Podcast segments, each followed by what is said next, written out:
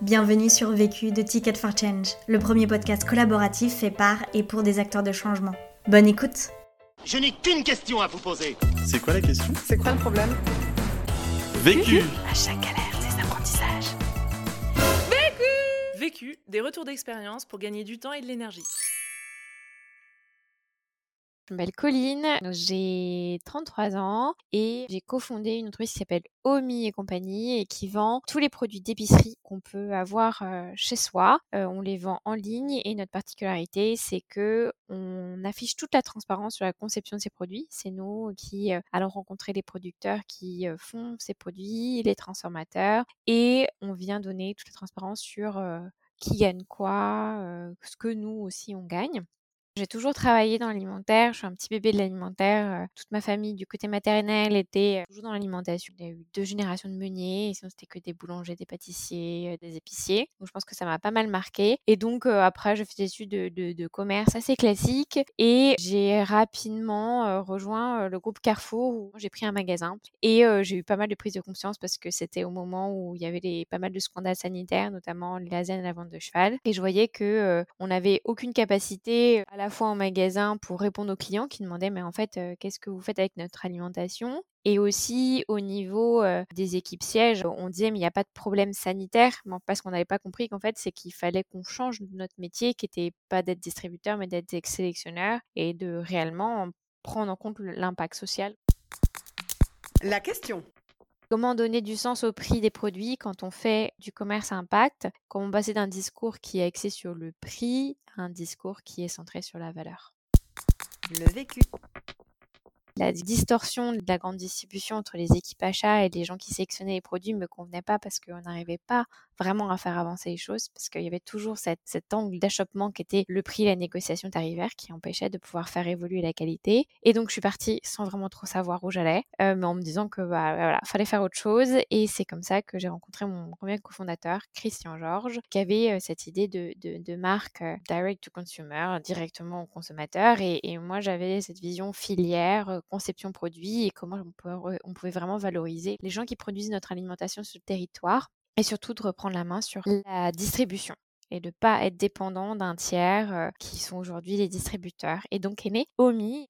On donne pour tous les produits combien on rémunère les producteurs pour chaque produit, combien on rémunère le transformateur, parce qu'il y a forcément la transformation sur pas mal de produits, ce qui n'ont pas forcément en tête les consommateurs. Hein. entre une tomate et une sauce tomate, il y a un intermédiaire qui fait très bien travail, qui est de trouver la sauce tomate et après de l'assembler, de la fabriquer, de la packager, de l'envoyer. Et ça, c'est des métiers qui sont très importants et qu'on a besoin de garder sur notre territoire.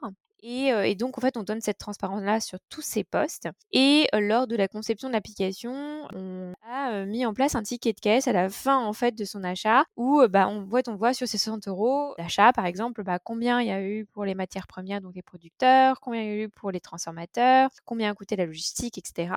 Et ça, ça a été vraiment quelque chose qui a fait beaucoup réagir les, les, consommateurs, qui se sont mis à beaucoup le partager. On a même eu un commentaire qui était très marquant, c'était demain on ne dira plus je vais faire mes courses, mais je vais rémunérer mes producteurs. Premier apprentissage. Comprendre ce qu'on vend au travers de la compréhension de comment en fait se construit le prix d'un produit. On rend visite en fait aux producteurs avec qui on travaille et les transformateurs avec qui on collabore. L'une des premières embauches hein, de OMI, ça a été euh, Thibaut Chousset, qui est ingénieur agronome et qui avait euh, déjà travaillé dans pas mal d'expériences en, circuit court et qui était euh, hyper proche des agriculteurs et aussi convaincu que c'était en les mettant en valeur, hein, parce que ceux qui savent, c'est ceux qui sont quand même dans les champs, beaucoup mieux que tous les autres. Donc on passe beaucoup de temps à les, à les rencontrer. Nous, on s'est monté pendant le confinement, donc ça a été une grande souffrance d'être enfermé pendant, pendant quatre mois. Mais on a eu beaucoup d'échanges téléphoniques et, pour le coup, ça a été très riche. Et, par contre, bah, on a passé une grande partie de notre été justement à, leur rencontre. Et c'est là en fait où les choses se créent parce que c'est là où on comprend en fait l'approche, la philosophie de chacun, mais aussi on comprend mieux les problématiques. On comprend aussi comment est-ce que nous on peut faire notre part quelles sont les aides qu'on peut débloquer aussi, parce qu'on essaie de travailler à la formation de groupes qu'on appelle des GI2E qui permettent de débloquer des financements par l'État par le gouvernement. Mais voilà, il faut bien choisir avec qui on va pouvoir monter ça, est-ce que ça fait sens. Et ça, malheureusement, en fait, on peut pas le faire à distance. Et il y a encore, et c'est aussi ça qui est très intéressant, c'est qu'on est dans un monde qui, c'est le contact qui prévaut. Et donc, c'est comme ça qu'en fait, on, découvre beaucoup de choses et on, enfin, on permet de vraiment dire où est-ce qu'on peut flécher, nous, notre impact au mieux en fait, nous, on n'est pas omniscient, on connaît pas par cœur toutes les filières. Il faut accepter que, bah, en fait, ceux qui savent, c'est ceux qui transforment et ceux qui produisent. Et donc, on est très à l'écoute. Et aussi, c'est surtout, est-ce que c'était le prix juste notre, notre, question principale? C'est de se dire, mais est-ce que chacun se rémunère sur ce prix? Et comment est-ce qu'on met en place des outils, des mécanismes pour euh, que euh, on puisse vraiment se dire, c'est un prix rémunérateur? Et ça, c'est un, une vraie construction. Euh, tous les gens, on voit beaucoup, là, beaucoup de marques qui disent, oui, prix rémunérateur, etc., Bah, en fait, c'est beaucoup de communication. Après, on l'a beaucoup, on a fait une grosse pédagogie sur le lait. On, on travaille avec la seule laiterie en France qui est indépendante, qui qui est détenue par ces éleveurs et on a beaucoup entendu parler du lait parce que ça a été un sujet que tout le monde s'est approprié. Tout le monde a parlé du prix au litre qui revenait à l'éleveur et on, on, se disait que c'était suffisant. Et en fait, nous, on a fait un gros travail justement en rencontrant plein d'acteurs de la filière et en travaillant justement avec cette laiterie-là, en disant en fait, le prix d'achat, il n'est pas suffisant. Il faut le voir, c'est combien on achète l'intégralité de la production d'un éleveur. Parce que c'est comme si on nous disait, bon, écoute, euh, t'es bien rémunéré, 10% euh, de ton temps, t'es payé en heure sup. Ouais, mais en fait, 90% du total, t'es sûrement payé en dessous du SMIC. Bah, c'est la même chose avec les éleveurs de lait. En moyenne, ils gagnent 500 euros par mois un éleveur de lait. On peut pas vivre avec 500 euros par mois. Là, les éleveurs avec qui on travaille, ils gagnent, ils se, ils se tirent un salaire en moyenne de 2000 euros net par mois. Comment ils le font? C'est parce qu'en fait, eux, commercialisent l'intégralité de leur production à un prix qu'ils ont, ont donné et qui est celui auquel on achète le lait et l'intégralité des productions de lait. Alors que bah, sur pas mal en fait de communication qu'il y a sur le lait, bah, c'est qu'une partie en fait du lait qui est acheté. Donc voilà, ce travail-là, il est donc là, j'ai pris un exemple, et mais en fait, il faut venir le décoder sur chacune des filières, parce que sur une filière de, blé et de légumineuses, il faut venir prendre en, considération bah, la variété en fait des cultures qu'il y a chez l'agriculteur, et de se dire bah, quel est le revenu global qu'il arrive à se tirer. et ça, ça c'est un gros travail qu'on fait au quotidien, et ça, ça va, ça va aussi prendre aussi pas mal de temps, parce que il faut venir aussi gagner la confiance en fait de chacun des acteurs, parce qu'on va rentrer dans des sujets qui sont très stratégiques pour lui, ou parfois des sujets sur lesquels il s'est même pas posé. En fait, il y a beaucoup d'agriculteurs qui n'ont pas forcément en leur n'ont pas fait forcément le chemin de faire leur coût de revient, leur coût de production, parce que ça prend énormément de temps et qu'en fait, ils ont déjà un agenda qui est tellement plein et tellement de choses à faire que bah, cette partie administrative, qui est, des, qui est quelque chose qui ferait en plus, et ben en fait, est très lourde parce qu'ils ont déjà aussi une partie administrative sur tout ce qui est aide à la PAC, etc., qui est dense, sais, qu'ils laissent souvent de côté. Alors que c'est ce qui va leur permettre en fait d'avoir plus d'autonomie, ce qui va leur permettre de potentiellement faire une embauche sur une aide, une aide agricole, qui va leur permettre de faire bah, ce projet dont ils avaient pensé, parce que euh, changer sa méthode, ses méthodes culturelles, ça prend du temps parce qu'il faut y réfléchir. Puis c'est aussi des, moments qu'il faut se dégager en plus et pas refaire ce qu'on a fait l'année précédente. Bah, tout notre travail, c'est ça, c'est de, de, pouvoir les aider à décoder euh, leur prix de revient, euh, là, à combien ils doivent réellement vendre pour se tirer un salaire décent. Si c'est pas le cas, quels sont les leviers qu'ils peuvent avoir? C'est tout le travail qu'on fait de plein de manières différentes sur la décomposition des différents postes d'un prix. Deuxième apprentissage. Côté consommateur, on ne parle pas de prix, on parle vraiment de valeur. C'est à travers euh, la communication, euh, pas mal, et quand tu dis communication, on le voit souvent négativement, mais en fait là vraiment, on l'a pris sous l'angle très pédagogique et on s'est rendu compte que pour les gens qui nous suivent depuis un peu plus de huit mois, qu'il y avait vraiment eu en fait cette, cette réappropriation et appropriation de notre alimentation sur des choses qui, en fait, on savait pas forcément. en fait, c'est plein de petites choses qu'on euh, qu'on a fait passer dans notre communication et qui permet de dire on passe du prix à la valeur. Et ça, et ça va aussi bien sur voilà des sujets de conservation, mais aussi sur des sujets de, bah, de provenance et de à quel point une filière est importante sur son territoire, notamment sur le haricot rouge où euh, on a tendance, bah, maintenant on voit de plus en plus de haricots rouges qui viennent plutôt euh, d'Amérique latine, alors qu'on a on a des très belles productions en France. Et pourquoi elles sont fondamentales et sont hyper importantes, c'est que ça permet d'avoir de la variété pour les agriculteurs. Donc ça fait aussi euh, par rapport à des changements climatiques, par rapport à des incidents climatiques, ça permet réellement en fait de de pouvoir en fait répartir son risque. C'est aussi des cultures qu'on associe C'est-à-dire que typiquement la lentille et le blé, elles s'associent et permettent en fait d'avoir de se libérer en fait de l'utilisation d'intrants parce que la, la lentille va fixer l'azote et permettre de remettre de l'azote dans, dans, la terre alors que le blé est plutôt consommateur d'azote. Et en plus de ça, euh, bah, il faut il faut en fait au niveau du point du point de vue en fait du goût euh, du produit. On a un produit qui est beaucoup plus frais parce qu'il bah, est de la récolte de l'année et il n'a pas, pas, pas été euh, stocké je ne sais combien de temps. Il est beaucoup plus dur après par la suite à manger. Donc voilà, c'est plein de choses comme ça qui fait que bah, on comprend pourquoi c'est important d'acheter un, un, haricot rouge français ou une lentille française euh, et, à quel point en fait elle a tout un écosystème qui se crée. Et ça, et eh ben on va pas le donner dans un seul poste. Il faut le diffuser un petit peu chaque jour et à des, à des, des moments différents parce que c'est comme ça qu'on arrive en fait à vraiment s'intéresser à, cette, euh, à, ces informations-là parce que si on donne un pavé à chaque fois, ça devient, ce n'est pas très digeste. Donc euh, c'est pour ça que la, voilà, c'est la communication via Instagram, Facebook, euh, les influenceurs, la façon dont ils s'approprient aussi nos produits et notre histoire, c'est hyper important et ça passe par plein de petites touches. Donc c'est sûr que ça paraît être long, mais en fait là pour notre alimentation et, et, et sur ces sujets aussi denses, il ben, faut accepter qu'il y a un temps long pour euh, que chacun se réapproprie euh, ses, ses apprentissages. Troisième apprentissage. Oublier la relation de négociation, être dans une relation de partenariat avec nos fournisseurs.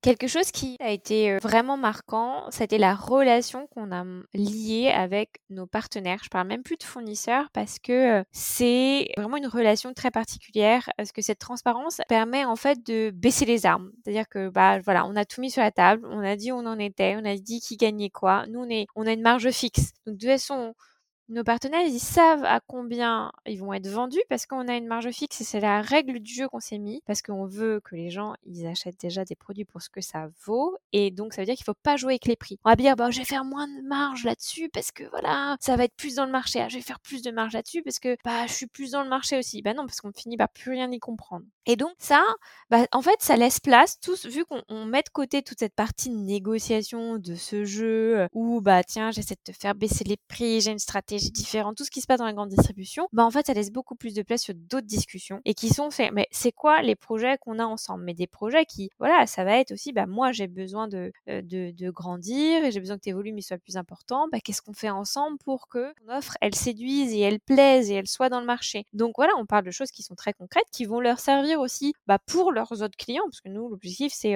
qu'on grandisse mutuellement et c'est ce qui nous a permis en fait de mettre en place des newsletters toutes les trois semaines, trois quatre semaines avec tous nos partenaires de façon ouverte. Hein. Tout le monde a, il y a toutes les adresses mail, ils peuvent tous échanger entre eux. On n'est pas sur des choses qui sont cachées. Où on parle de l'activité, on leur communique en fait les ventes aussi.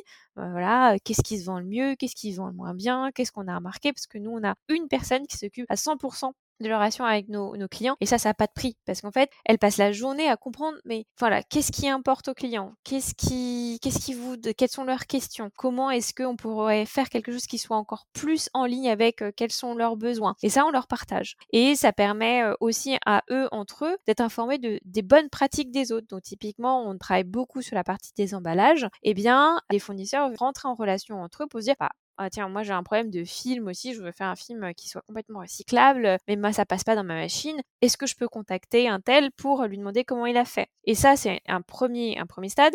Une fois qu'on arrive vraiment à faire des choses qui sont logiques et qui sont cohérentes et qu'on rentre, qu'on a créé cet espace d'échange, on crée bien plus en fait que uniquement des prix qu'on va tirer vers le bas, ce qui est aucune logique en fait quand on y pense à terme.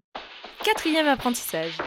On est prêt à renoncer à faire des produits si ils ne sont pas accessibles en termes de prix. On est hyper accessible en termes de prix. Euh, c'est vraiment des valeurs qu'on défend au quotidien et c'est pas facile parce que ça veut dire dire non, dire non à certains produits, notamment euh, bah, sur la partie du cornichon. Aujourd'hui, on a du mal à avoir de l'accessibilité sur ces produits-là et tous les produits qu'on avait, on était plutôt à 8-9 euros le bocal de cornichon, ce qui est extrêmement cher par rapport à ce qu'on a l'habitude de, voir dans les supermarchés. Et donc, c'est de se dire, bah en fait, si on en fait un, il faut, il faut qu'il soit accessible. Après, on prend toujours en compte la complexité de la filière. Plus bah, en fait, on a des, clients qui nous connaissent, qui savent bah, qui est omis, ce qu'ils font. Plus ils ont compris en fait cette différence entre la valeur et le prix, et plus ils sont prêts aussi à comprendre, bah voilà, un cornichon français qui est transformé en France et où on n'ajoute pas de sucre aussi, hein, parce qu'on parle nutritionnel. Pourquoi est-ce que il y a une certaine addiction sur certains produits C'est qu'on a mis du sucre dans des produits salés. Et bah typiquement le cornichon, c'est ça. Et bah forcément, en fait, il a une valeur différente. Donc forcément, il va avoir un prix qu'on va venir adapter, mais une fréquence aussi d'achat qu'on va venir adapter. Donc c'est certains produits qui sont comme ça, et il y en a certains où on est vraiment, euh, on est euh, le prix du marché est accessible à tous. Et donc ça, c'est forcément un travail où, eh ben, il y a pas mal de fois, on doit dire non, on se dit bah comment est-ce qu'on comprend mieux la filière afin de faire des produits accessibles et parfois aller sur de la substitution. Donc typiquement sur les conditions, on sait qu'on va développer toute une gamme aussi de pickles, donc typiquement avec du chou-fleur, des carottes, qui permettent d'avoir en fait bah, ce même goût qu'on va rechercher dans, du, dans, un, dans un cornichon, mais à des prix accessibles parce qu'on est sur des cultures qui sont beaucoup plus présentes sur notre territoire. Conseil Pour gagner du temps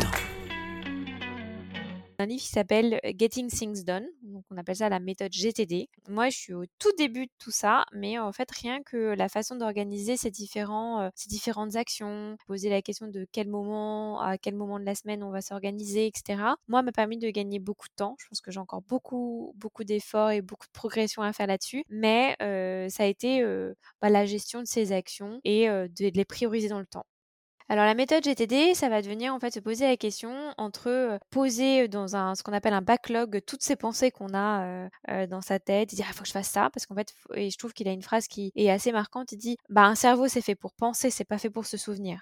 Donc voilà, faut se débarrasser de tout ça, donc on met ça dans un backlog. Et après, on va dire, bah, est-ce que c'est next action? C'est-à-dire, qu'est-ce que je peux le faire en, là tout de suite en moins de 5 minutes? Ok, bah alors si je peux le faire en moins de 5 minutes, voilà, je le mets en next action, je le fais. Si bah, il me falloir un petit peu plus de temps, bah, ça va être en action. Donc ça va être après les next action. Et après, sinon, ça peut être, bah voilà, ce sera un truc qu'il faudra faire un jour, bah, bah ce sera someday, euh, voilà, faudra que je fasse ça. Un nice to, nice to do one day.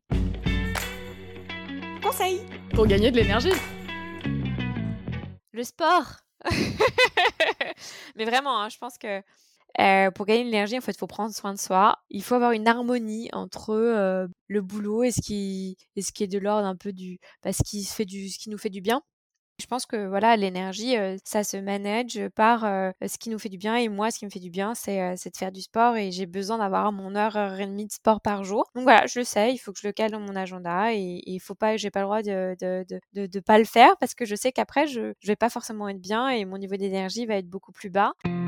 L'autre question comment vraiment utiliser la technologie? On parle beaucoup de blockchain. Je ne sais pas si avec la blockchain qui va nous permettre de faire ça, mais d'avoir en fait d'automatiser la traçabilité des flux financiers entre les différents acteurs de la chaîne de production à grande échelle. Aujourd'hui, on le fait parce qu'on est sur une notion de confiance. On est sur une notion où on a peu de partenaires et où on arrive à le faire sans problème. Mais euh, on va grandir, donc il faut vraiment se poser cette question. Ce podcast a été réalisé par Michel Luong salarié cadre dans une grande entreprise qui entreprend de multiples actions à côté de son travail principal pour satisfaire sa curiosité et se rendre plus utile au collectif. Elle a ainsi pu suivre le parcours Devenir entrepreneur du changement du Ticket for Change et s'est lancée pour être podcasteuse vécue. Si tu es arrivé jusqu'ici, c'est qu'a priori tu as aimé ce que tu as écouté. Alors n'hésite pas à t'abonner, à nous laisser un commentaire et une pluie d'étoiles sur Apple Podcast. Et si tu souhaites toi aussi réaliser tes propres podcasts, rendez-vous sur notre site ticketforchange.org où tu trouveras l'accès à notre formation en ligne. À la semaine prochaine. Vu, vécu, vaincu. Pour plus de vécu, clique vécu.org. Je voulais te dire, euh, tu sais, on, on a tous nos petits problèmes. Vécu. Buy ticket for change.